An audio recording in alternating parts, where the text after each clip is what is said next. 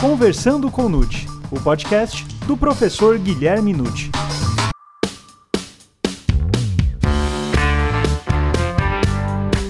Neste início de 2020, o tema que tem atraído grande interesse, não só de operadores do direito como do cidadão comum, é a aprovação da Lei 13.964 de 2019, reflexo do chamado pacote anticrime.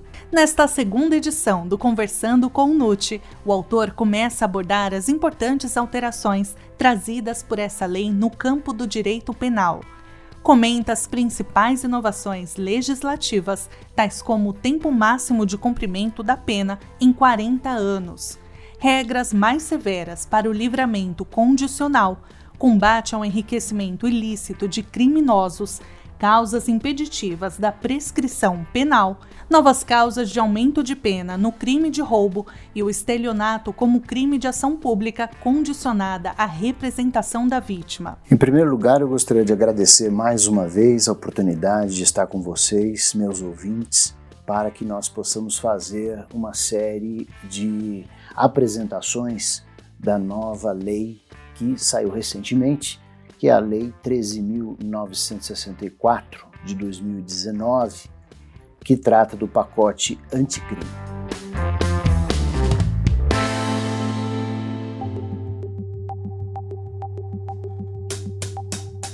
Agora vamos lá. O senhor acredita que a reforma introduzida por essa Lei 13.964 de 2019 é positiva para o direito penal? Sem dúvida, eu acredito firmemente que essa reforma modernizou o sistema penal, processual penal, execução penal e leis especiais. Poderia nos dar exemplos? Veja, o exemplo que eu poderia lhes dar é começando pelo Código Penal em relação à pena de multa. A pena de multa, em 1996, ela foi alterada por uma lei que dizia que ela passava a ser agora uma dívida de valor passível de execução nos termos da dívida ativa da Fazenda Pública. Na verdade, essa lei veio em 96, transformando a multa penal em dívida ativa apenas e tão somente para que não houvesse prisão. Porque antes, nos parágrafos do artigo 51, nós poderíamos ver que se o indivíduo solvente não pagasse a multa, ele poderia ter a sua multa convertida em prisão. Então, por exemplo, 10 dias multa virariam 10 dias de prisão. E isso começou a acontecer a miúde de modo que já não se tinha mais lugar para colocar devedores de multa. O que faz o Congresso? O Congresso simplesmente tira a competência da vara de execução penal para executar a pena de multa, que é uma sanção criminal, e passa possível. Assim foi o entendimento do Superior Tribunal de Justiça, que prevaleceu por muitos anos. Só que na prática, nós vemos que procuradores da Fazenda não se interessam em executar a pena de multa pelos seus baixos valores. Então, isto gera tranquilamente impunidade. Daí porque a área penal, os operadores do direito viviam dizendo que era preciso retornar a cobrança da pena de multa, não interessa o seu valor, na vara de execução penal. E isso ficou agora constando claramente no artigo 51 caput depois da reforma. Outro exemplo que eu posso dar é o artigo 75 do Código Penal, que mostra agora, de acordo com uma realidade muito mais plausível, que o tempo de cumprimento máximo das penas privativas de liberdade não pode ser superior a 40 anos. Antigamente, antes da reforma, era 30 anos, no Código de 1940. E ele atendia à época a expectativa de vida do brasileiro. O, em 1940, o brasileiro esperava viver 45 anos aproximadamente. Então, um indivíduo que entrasse na cadeia e a maior índice de criminalidade é em torno dos 20 anos, que ele entrasse com 20 e poucos anos depois de cometer muitos crimes, ele ficaria condenado no máximo a 30 anos, podendo sair ainda da cadeia aos 50 anos aproximadamente e tendo um final de vida em liberdade. Agora, o que se fez foi apenas atualizar isso. Continuamos sem uma pena de prisão perpétua, mas agora com a expectativa de vida do brasileiro em mais de 70 anos, nós temos então que o ingresso de um, de um indivíduo no sistema penal aos 20 e poucos anos terá ele condições de sair, mesmo que ele tenha 300 anos de pena, ele só vai poder cumprir 40 e ele sairá então com 60 anos de idade. Essas são duas das modificações que modernizaram a lei penal, no meu entendimento.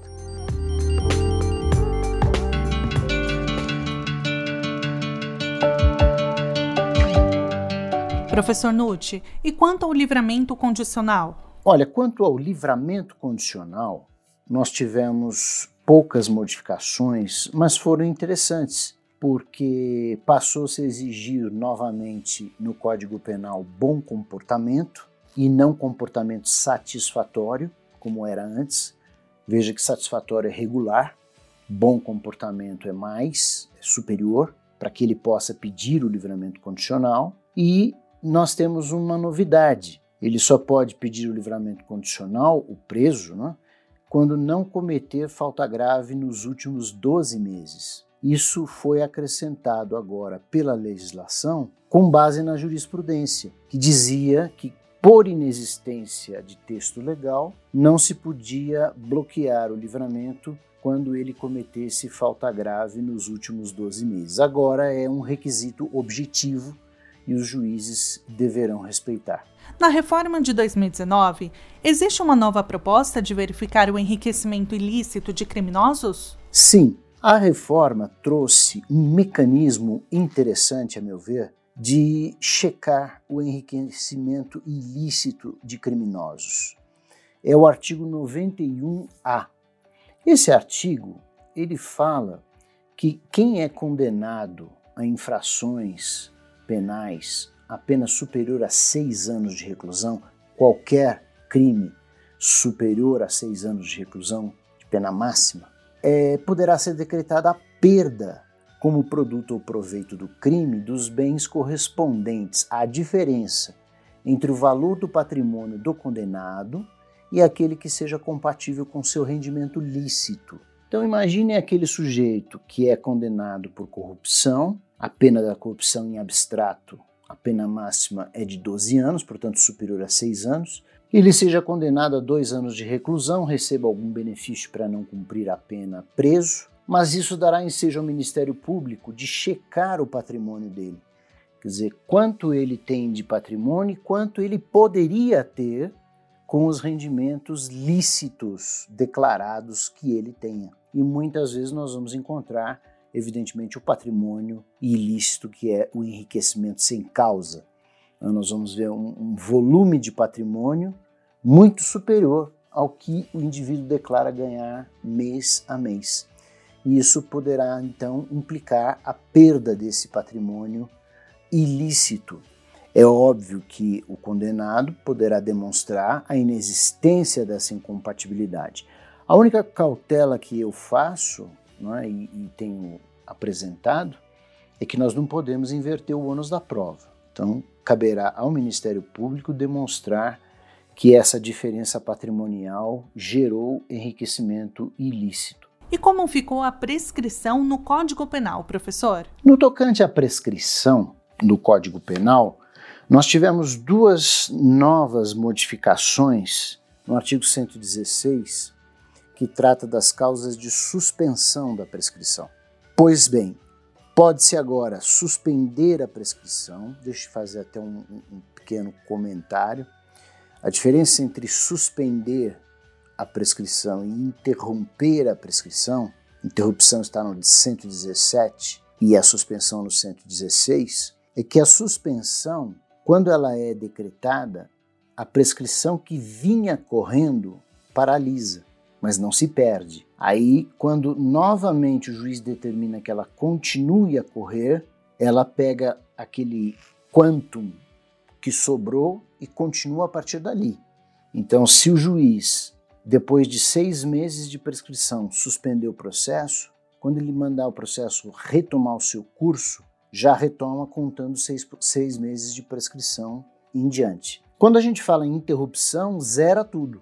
Então, o recebimento da denúncia interrompe a prescrição. Interrompeu, zerou. Então, se tinha corrido dois anos de prescrição, zerou, começa tudo de novo. Mas o que nos importa verdadeiramente é essa suspensão, porque eu acho vai resolver um problema enorme de impunidade. O indivíduo é condenado não é? em segundo grau e ele entra com embargos de declaração. Se os embargos de declaração forem aceitos, muito bem, correu prescrição. Se os embargos forem rejeitados, não correu prescrição, ficou suspensa. Se ele entrar com recurso especial e extraordinário para os tribunais em Brasília, caso esses dois recursos sejam recusados pelo STJ e pelo STF, não correu prescrição. Portanto, ela ficou suspensa, o que significa que aquele abono à impunidade vai terminar. Não adianta então entrar com recursos, que recursos inadmissíveis não vão brecar o curso da prescrição. E existe uma outra causa que foi incluída por conta da modificação de processo penal. Lá em processo penal, nós temos agora o acordo de não persecução penal. Então, aqui no Código Penal, no 116, inciso 4, ficou constando que a prescrição está suspensa enquanto não cumprido ou rescindido o acordo de não persecução perdão, penal.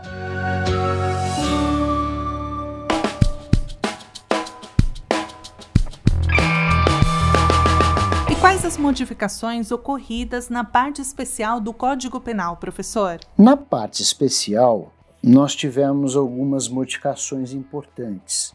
Eu rapidamente posso fazer referência à modificação introduzida, agora não foi pela lei do pacote anticrime, mas foi por outra lei. Essa outra lei, uma leizinha especial, ela modificou o artigo 122 do Código para incluir a incitação, induzimento à automutilação. Isso vem daquela parte histórica e infeliz da nossa vivência de 2017, quando alguns jovens foram instigados via internet a se mutilarem, alguns chegaram a se matar. Então, acrescentou agora o legislador, no artigo 122, que trata do suicídio, a hipótese de incitamento, induzimento à automutilação. Após essa modificação também do, da parte especial, nós temos duas alterações no artigo 157 do roubo. É? Nós temos o retorno daquela causa de aumento se a violência ou a grave ameaça do roubo for exercida com emprego de arma branca. Arma branca é arma sem poder de fogo, uma faca, um punhal, um estilete, por exemplo. Então, esta causa que tinha sido eliminada retornou para aumentar a pena. E tivemos uma outra também que provocará o aumento de pena no dobro se a violência ou grave ameaça for exercida com emprego de arma de fogo de uso restrito ou proibido.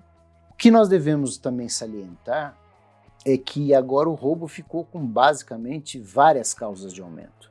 Mas o juiz não é obrigado a usar todas elas. Diz o artigo 68, parágrafo único, que quando na, na, parte especial houver mais de uma causa de aumento num determinado tipo penal, o juiz pode usar todas elas ou pode usar a mais grave, a que mais aumente a pena.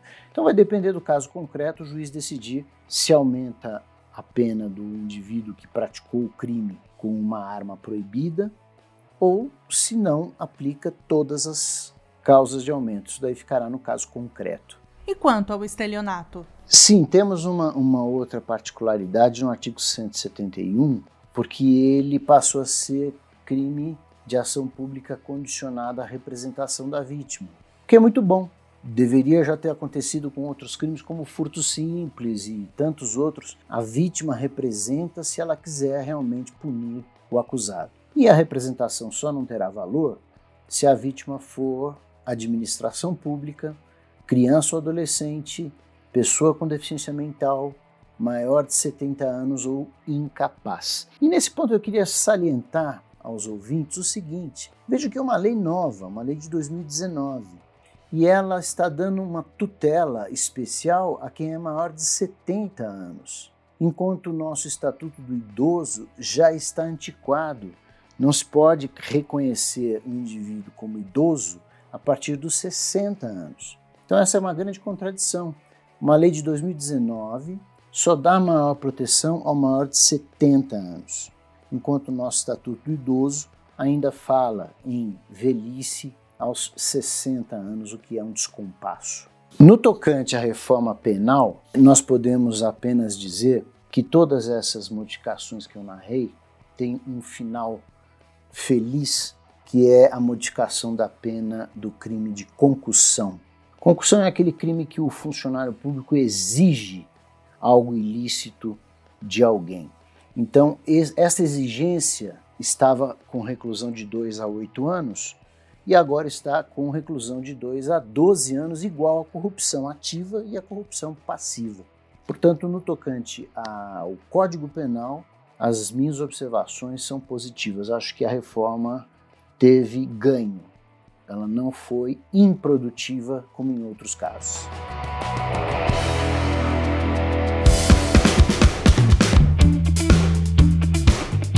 Professor, muito obrigada por mais esse podcast. Eu é que agradeço você por essa entrevista, por esse nosso papo agradável e também agradeço aos ouvintes que nos acompanharam.